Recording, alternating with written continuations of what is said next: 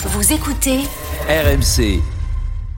Football des nations, euh, des grands, hein, des, des, seniors, euh, avec Kevin Diaz, avec euh, euh, Thibault Leplat. Et puis ce soir, on a avec nous deux confrères algériens. Vous savez que euh, l'After est en Algérie début septembre pour une émission exceptionnelle, première étape de notre tournée internationale qui va bientôt rebondir ailleurs. Vous allez avoir des surprises dans quelques, dans quelques semaines. Euh, et euh, bah, suite à notre venue, euh, des partenariats se sont mis en place et on est ravis d'avoir avec nous dans l'after ce soir deux de nos deux de nos confrères que je vais laisser se présenter. bonsoir. Bonsoir Gilbert. merci pour l'invitation. Bah. Très ravi d'échanger avec vous. Il faut que tu nous dises ton nom, où est-ce que tu travailles? Euh, Sofiane euh, euh, journaliste euh, à la chaîne télé El Hayat, euh, présentateur d'émissions et euh, euh, surtout, euh, je suis l'équipe nationale algérienne. Euh, Bah, Parfait, parfait pour le débat qui arrive. Parfait, oui. On, on sort de deux matchs très disputés en- euh, dans la course pour euh, se qualifier en Coupe du Monde. Du coup, c'est vous qui vous embrouillez avec euh, avec, Belga- avec Belmadi tout le Non, temps non, c'est pas moi. Alors t'es pas tout seul. oui. Bon, moi, c'est Mohamed Amin Azouz, euh, journaliste au journal El Moudjahid, quotidien national étatique. 30 ans de carrière. Dans le foot aussi. Plus dans le foot. Euh, on touche un peu aux autres disciplines quand même. Un peu le cyclisme, les rallyes, etc. de temps en temps. Même les sports de combat, et les autres disciplines.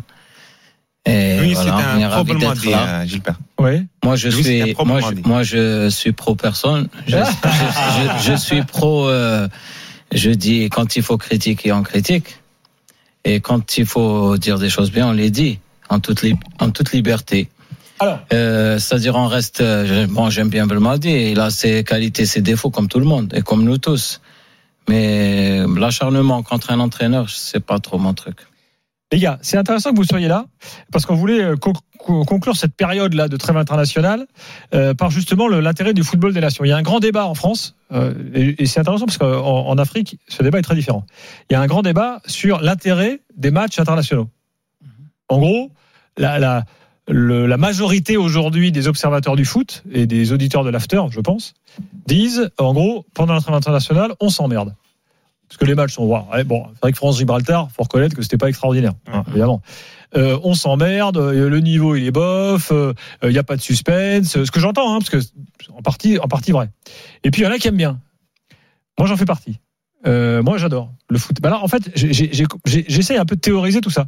Et je pense qu'en fait, aimer le football des nations, d'un point de vue français, là je parle, hein, les gars, après vous nous donnerez vous votre avis euh, euh, de, de journaliste algérien.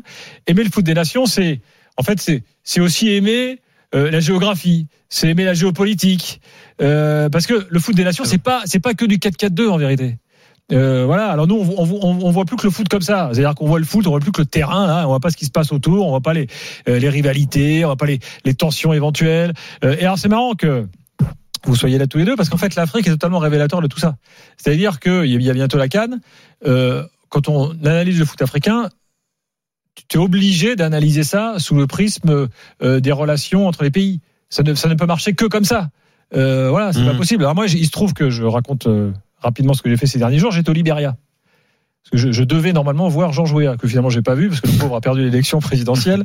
Euh, voilà. J'ai vu le portrait de Georges. Voilà, j'ai vu des matchs là-bas, euh, plusieurs matchs. Alors c'est les petits, le Libéra, c'est un- nain euh, au niveau de le- au niveau de l'Afrique, hein, euh, footballistiquement parlant. Enfin c'est toujours intéressant parce que tu vois des joueurs euh, qui jouent dans des, tu discutes avec eux, qui, qui viennent de, euh, de, de championnats un peu alternatifs, euh, la, la galère que c'est pour venir, ce que ça représente quand même pour eux d'être là malgré tout. C'est- un patriotisme aussi. euh. Ben ouais, là, tu- voilà, Le là, football des nations en général, c'est un patriotisme. voilà, en fait, c'est c'est des histoires extraordinaires le football des nations. Et le football des nations, il faut pas juste le voir euh, sur l'angle, bah, le niveau, euh, telle équipe est nulle, telle équipe est bonne, le déséquilibre. Non, euh, c'est- Une, ouverture en fait. C'est une ouverture différente. Enfin, moi je le, Non, mais je le vois comme moi, ça. Moi, je l'entends.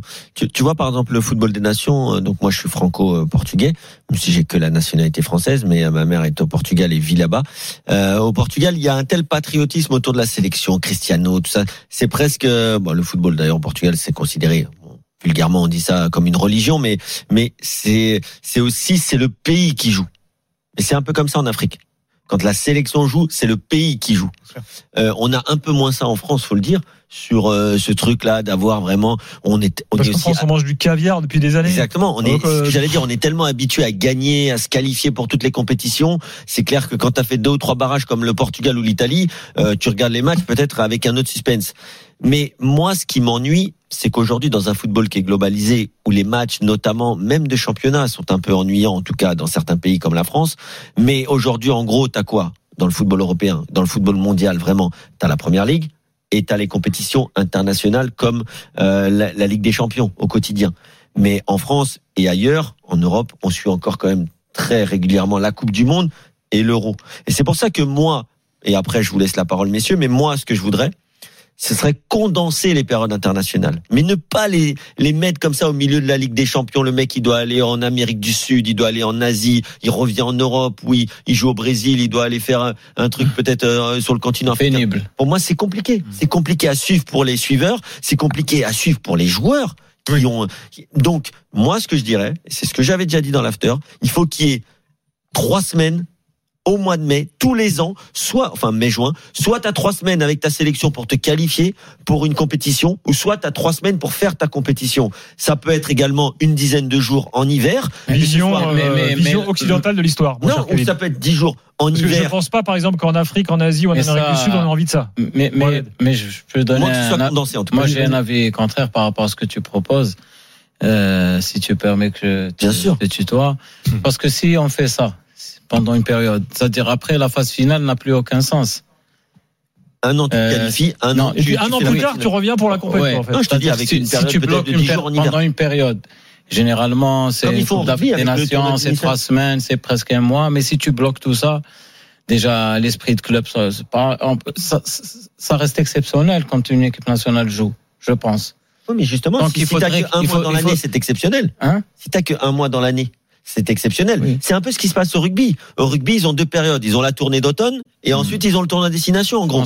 Et donc, Il y a beaucoup moins de sélections. euh, en- Pas pareil. Il y a peut-être beaucoup moins de sélections, mais peu Le importe. volume est- Ah.